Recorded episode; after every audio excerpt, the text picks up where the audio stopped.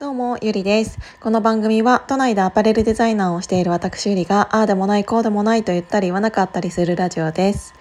今私は結構あのいろんな人とメールのやり取りをしているんだけど仕事でねであのいろんな営業マンがいてでその営業マン一人とっても結構あのこの人のうーん周りにつくっていうかこの人のチームになる人と,、えーと、違うチームになる人と結構今後の未来というか変わってくるなって思ったことがあるんだけどあのー、チームを作ろうとする人とワンマンで行っちゃう人あのそれぞれによって結構その下につく人のうん今後のやり方とか考え方っていうのがうんあとはその育ち方っていうのが結構変わってくるなっていうのを思ってるんだけどうん例えばあの流れ作業というかやっぱりあの特にアパレルってそうなんだけど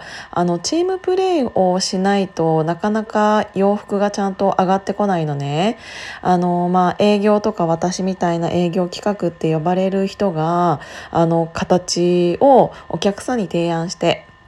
で、えっ、と、新規の依頼が来たとします。そこから形を作るのが、うんと私とかデザイナーの仕事でその納期を管理するのは営業だったり生産の仕事で最終的にうんと輸出入海外のものだったら輸出入をこうちゃんとする人がいて最後に検品もう一回して納品っていうこういう流れ作業があって全てを一人でできるっていうことはなかなかなくてね。ってなるとあの例えばそのコマの一つに、えーと、後輩ちゃんに対して「えーと、ここやここの部分お願いします」とか「ここはこうやるんだよ」っていうのを教えてあげたとするじゃない？でそれ教え方によってその後輩の育ち方かなり変わるなって思ったのがうーんと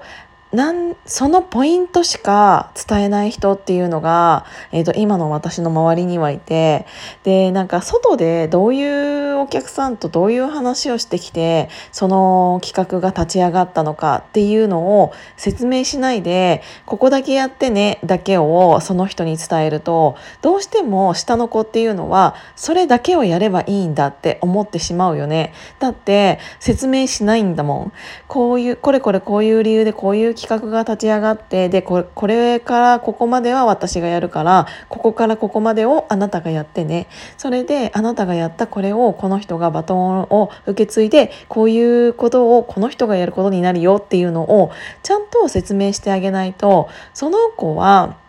うん、なんでその仕事を、えーと、いつまでにやらなきゃいけないのかがわからないから、えーとそこをちゃんと教えられる人でないと新しい新しいチームというかは作れないし後輩も育たないなっていうのをすごく思った。えっ、ー、と自分自身の仕事でもういっぱいいっぱいの人とかってよくいるからでそれに対してプラス、うんと、人を育てるって、えー、なってくるとどうしてもはしょってしまう気持ちっていうのはわかるんだよね。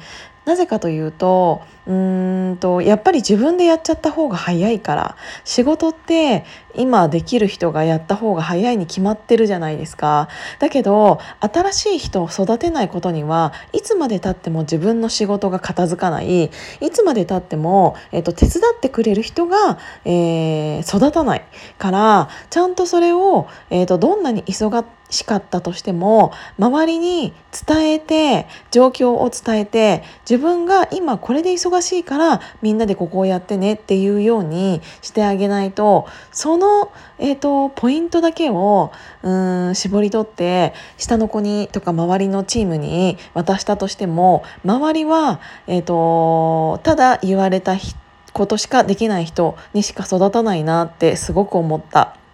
で私がよくやるのは、えーと、ちゃんとそういう生産の人だったとしてもお客さんと会う機会を作るでその人のお互いのキャラクターっていうのを知ってもらってでいじあのあえてそういう人をいじったりとかをそのお客さんの前でしてあげるとあこの人ってこういうキャラクターなんだっていうのが分かるからその後のメールのやり取りもスムーズになったりするんだよね。でそういう時間って一番大事だと思っていて今はちょっとコロナになってしまったからこそあのそういうねあのみんなで食事行きましょうっていうことっていうのはなくなってしまったからこそそういう、えーと、顔と顔を合わせる場っていうのって必要だなって思った。あの仕事の中で一番必要だなって思って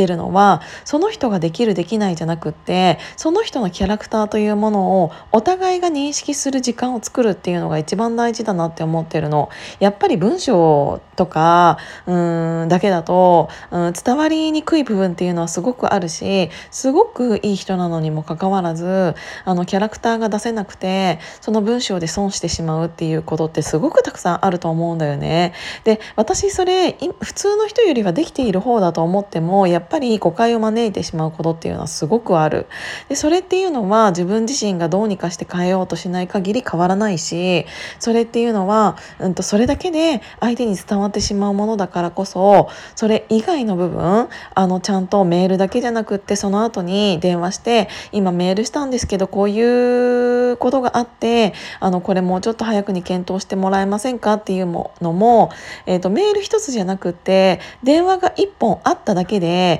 その、うん、フォローをしていただけで全然心象っていうのが受け取る側の心象っていうのも変わってくるからでそれをやらないがためになんか例えばバタバタしているからそれをやりませんでした怠りましたっていうことになると余計に後からややこしくなって余計な時間を費やすことになる。なんでこれこうなってんのってもっとあのその電話1本さえしておけばその1本の電話の数分間で終わった話が、えーと、余計に後から面倒くさい話になってその対応に、えーと、追われるっていうことになってる人ってすごくたくさんいるからあのややこしいことほど先に必要な時間は割くっていうのは絶対に大事だなって思った。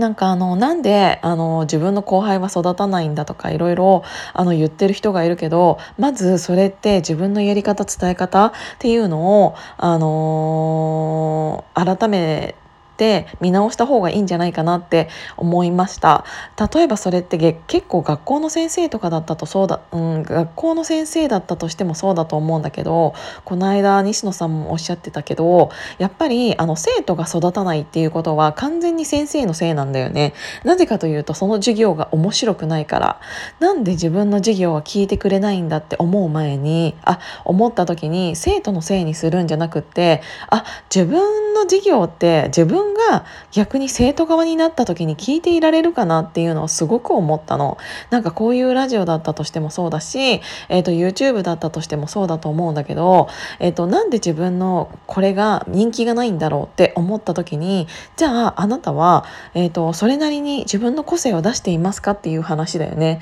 あの分かりやすいのが中田のあっちゃんの YouTube 大学だと思うんだけどあの人って毎回毎回いろんな人の本を読んでその本本を読んだ内容を説明してるじゃない？あれってあっちゃんだったらみんな聞いていられる？って思うわけ。あのただこの本はこういうのが書いてあるよっていうのをまとめただけのなんか特に個性のない分ものだったとしたら私絶対読まないもん。っていうか見ないもん。だけどあの人が、えーと感じたことだったりあの人が言う途中途中の冗談だったりあっちが面白いから頭に入ってくるじゃん？なんか興味のない本だったとしてもあの人が伝えるからあの人の、うん、あの人があの人の言い方であの途中にそういう小話とかも、えーと、交えながらうーん説明してくれるからこの授業面白いなって思う。その本を違う人が説明していたら私見ない。あの人がそれを見る見ないとか聞く聞く聞かないっていうのを選ぶっていういうのはあの完全に発信する人側の、えーと、勉強がちゃんと足りていないと相手のことを考えられていないとあの本当に、えーと、マスターベーション 自分自分よがりなものになってしまうんじゃないかなっていうのを感じたので、あのー、ちゃんと自分が発信しているものは相手の立場になった時自分がそれをお金を払ってでもやりたいも聞きたいものかっていうのを考える必要があるなって思いました。今日も聞いていただいてありがとうございます。じゃあまたね。